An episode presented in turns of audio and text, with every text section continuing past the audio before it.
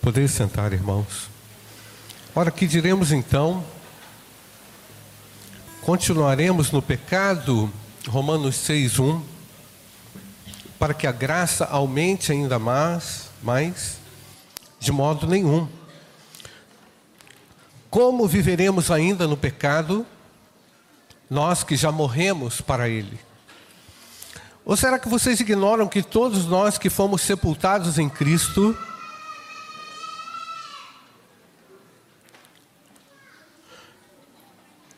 Ou será que vocês ignoram que todos nós que fomos batizados em Cristo Jesus, fomos batizados na Sua morte? Fomos sepultados com Ele na morte pelo batismo, para que, como Cristo foi ressuscitado dentre os mortos, pela glória do Pai, assim também nós andemos como irmãos em novidade de vida. Porque se fomos unidos com Ele na semelhança da Sua morte, certamente o seremos também na semelhança da Sua ressurreição.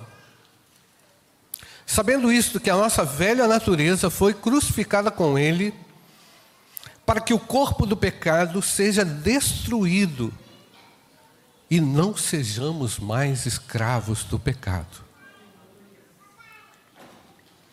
Versículo 7. Pois quem morreu está justificado do pecado. Ora, se já morremos com Cristo, cremos que também viveremos com Ele. Sabemos que, havendo Cristo ressuscitado dentre os mortos, já não morre, a morte já não tem domínio sobre ele. Pois quanto a ter morrido de uma vez para sempre, morreu para o pecado, mas quanto a viver, vive para Deus. Assim também vocês considerem-se mortos para o pecado, mas vivos para Deus em Cristo Jesus. Irmãos, o, o judeu, quando morre, é, ele passa por, um, por uma cerimônia, o judeu passa por uma cerimônia de purificação. É, atualmente, no judaísmo moderno, há uma equipe chamada Shevra Kadisha, que pertence a, ao sistema do, a, do cemitério israelita. Essa equipe faz todo o preparo do corpo para o sepultamento. E a ideia é: precisamos lavar esse corpo e precisamos também, naquele momento, interceder pelos pecados desse indivíduo. Eles acreditam que depois da morte, eles podem ser ainda purificados. Paulo conhecia essa cerimônia, porque ela é antiga na religião judaica, e simplesmente ele pega essa figura que é conhecida do judaísmo e diz: Vocês agora que foram batizados em Cristo, foram também já sepultados para o pecado. Assumam agora uma postura nova diante desse vilão que é o pecado. O capítulo, o versículo 1 começa dizendo assim: Que diremos então? É uma pergunta, coloca aí, Patrick. Romanos 6, 1. Que diremos então? É uma frase interrogativa, mas que expressa a continuidade de um argumento interior, anterior. E o argumento anterior do capítulo 5 de Romanos é a justificação pela fé, a fraqueza da nossa carne, a nossa debilidade carnal, a nossa vulnerabilidade quando não estamos firmes com Deus. Paulo chega a dizer que nós não vamos mais encontrar vida nos preceitos da lei. Então, todos aqueles judeus que ouviam a Paulo, ou que liam a carta de Paulo, poderiam acreditar que não mais os rituais, tampouco a lei, seriam eficazes para a salvação. Então ele pega essa figura e diz: Olha, Agora vocês foram sepultados, estamos mortos para o pecado. Simbolicamente, o batismo significa isso. Não temos mais prazer no pecado. Não temos mais alegria no pecado. O pecado incomoda. O pecado arranca um pedaço nosso que é de Deus. O pecado adultera o indivíduo o transforma no indivíduo completamente degenerado, afastado, caído da glória de Deus.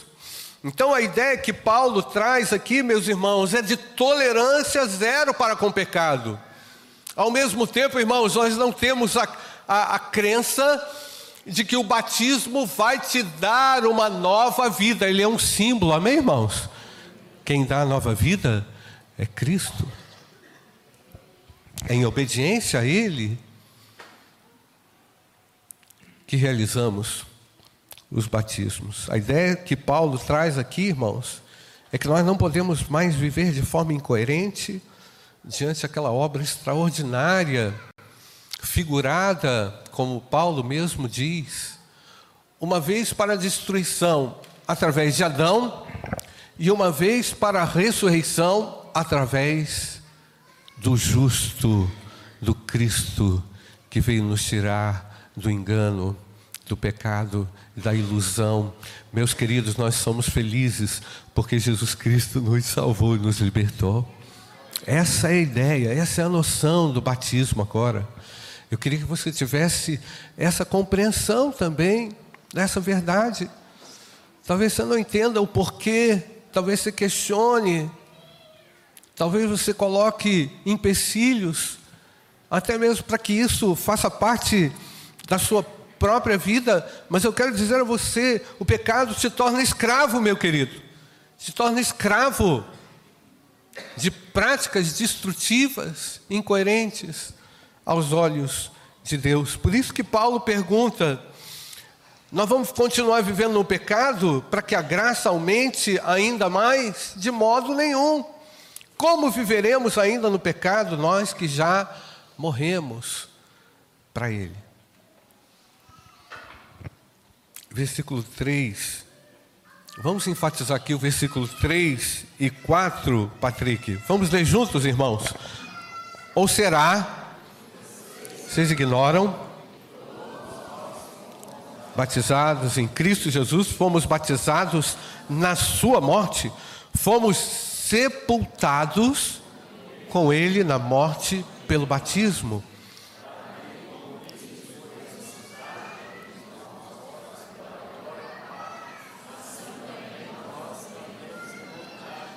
Então, isso aqui tem tudo a ver com a consciência que o indivíduo tem do pecado, da necessidade dele de redenção. Eu preciso tomar uma decisão, é necessário tomar uma decisão para que não seja mais refém do pecado. Nós temos uma boa notícia para você: você não precisa ficar refém do pecado. Você não precisa ficar refém, prisioneiro, cativo de uma prática destrutiva, pecaminosa, seja ela qual for. Poderia sugerir aqui várias, mas seja ela qual for. Nada se justifica, porque o justo Deus trouxe a sua providência através de Jesus Cristo, o Filho de Deus. Recebeu sobre ele toda a maldição do pecado e agora nós estamos livres para servir a Deus. Amém, irmãos? Por isso que a Isabela, na hora que deu o seu testemunho, são duas Isabelas, né? eu olhei para as duas. A Isabela menor, as duas são menores também, não é? São pequenas. Assim, calma, calma. Agora eu vou fechar. A Isabela de 11 anos, aí sim. Por isso que a Isabela de 11 anos disse assim: gente, não. É praticamente ela disse isso. Não deixa para depois. Jesus vai voltar. Entendeu? É isso, né? Ele vai voltar. Não vai dar tempo. Não fique enrolando. Tome uma decisão ao lado de Jesus. Viva para a glória de Deus. Amém, irmãos? abandonando o pecado diariamente, identificando aquilo que te faz morrer.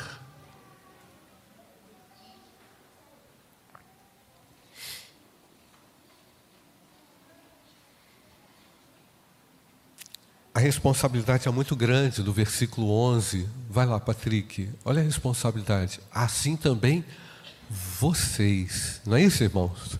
Assim também vocês. O que, que tem que fazer, irmãos? Considerem-se mortos para o pecado, mas vivos para Deus em Cristo Jesus. Não é se considerar vivo para Deus de qualquer forma, é considerar-se vivo para Deus através de Jesus Cristo. Só Ele dá, pode dar essa oportunidade para você. E sabe, gente, nesse texto também, Paulo fala de um elemento tão importante que não vai dar tempo da gente explorar aqui, que é a ressurreição, que é a transformação dos nossos corpos, para que possamos viver eternamente com Deus. Meu querido, a vida não acaba no cemitério. A vida com Deus é inaugurada aqui através de uma decisão que você precisa tomar ao lado de Jesus contra o pecado, contra o pecado, mas ao lado de Jesus. Então quero considerar aqui minhas considerações pastorais para todos vocês agora. Primeiro, fujam do pecado. Sentiu o cheiro do pecado? Pecado tem um cheiro assim atraente. Corre disso, meu querido. Foge do pecado. Fujam das más notícias, fujam de tudo aquilo que perverte o coração. Todo tipo de mazela, abandona isso. Fuja do pecado. Orientação pastoral número dois: integre-se à igreja local, à sua igreja. Busque saber como você pode ser útil no reino de Deus através da sua igreja local. Ah, pastor, a igreja não é perfeita. Não é mesmo. E não é mesmo. Mas ela não se conforma com as suas imperfeições. Ela luta contra o pecado. Minha terceira orientação para vocês: orem diariamente a Deus, continuamente a Deus. Vigiem em oração. Façam propósitos firmes de oração. Não deixe essa chama esfriar da oração. Leiam e meditem na Bíblia com todo cuidado. Fujam do entretenimento. Ô, oh, gente, é muito entretenimento. Ah, você precisa de vez em quando. De vez em quando. Não é a vida toda de entretenimento. Pelo amor de Deus, gente. É muito entretenimento. Corre disso. Busca um tempo com Deus na palavra. A vida não é isso. Cuidado com as más companhias. As más companhias pervertem os costumes bons. Fujam, fujam da aparência do mal. Aconselhem-se com pessoas maduras na fé. Busquem aconselhamento. Está com uma dúvida? Busca aconselhamento, busca orientação. Não fica sozinho. Conecte-se na escola bíblica ao seu pequeno grupo. Busquem conselhos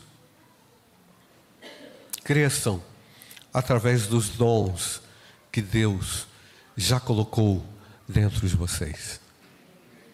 Sejam muito úteis para Deus, mais úteis do que vocês já são. E nós vamos sugar vocês agora. no bom sentido. Venha para cá, venha para cá. Nós vamos. Cadê o Gustavo? Venha para cá. Nós vamos orar mais uma vez.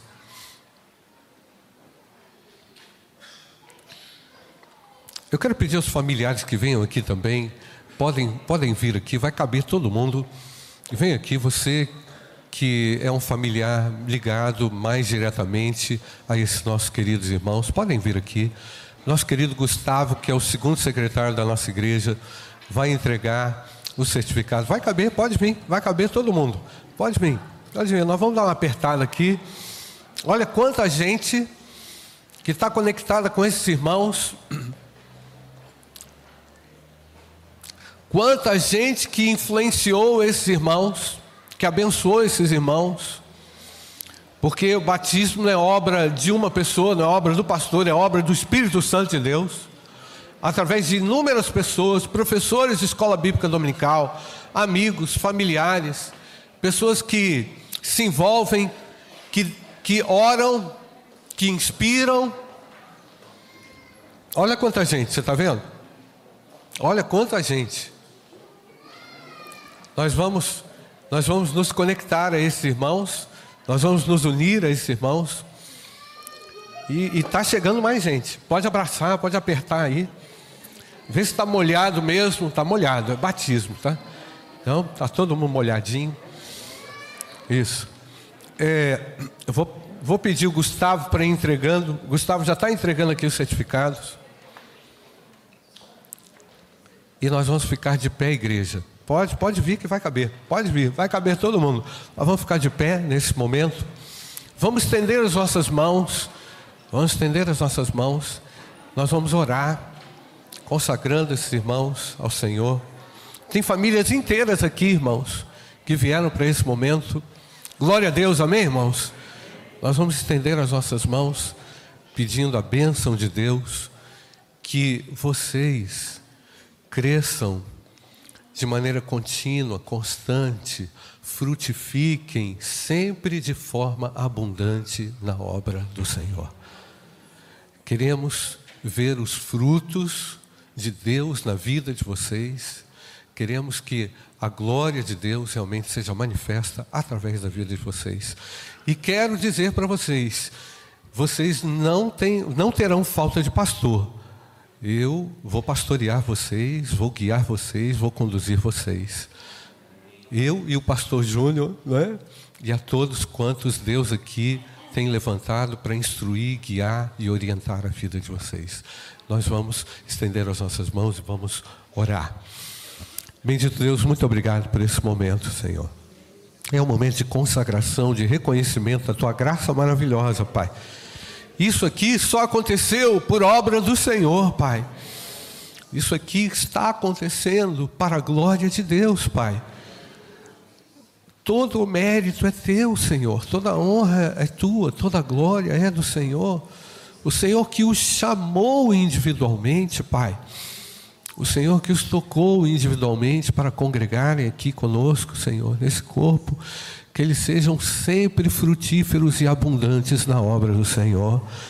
Nós repreendemos todas as obras do mal, Pai. Pedimos, Deus, para que todas as ciladas do inimigo sejam desarmadas, Pai. Para que esses servos cresçam de forma habilidosa, poderosa, frutífera, através dos dons que o Senhor deu a eles, Pai. Senhor dê que eles sempre sejam, Pai, instrumentos de Deus na escola, no trabalho, na igreja, na família, por onde andarem. Isso é a representação histórica da tua bênção na vida do teu povo, Senhor, na vida da tua igreja. Nós nos alegramos, Pai, com a vida de cada um dos nossos irmãos. Em nome de Jesus. Amém. Amém. Que Deus abençoe. Podem sentar, igreja. Deus abençoe. Deus abençoe grandemente. Deus abençoe e fortaleça grandemente, grandemente. sentar.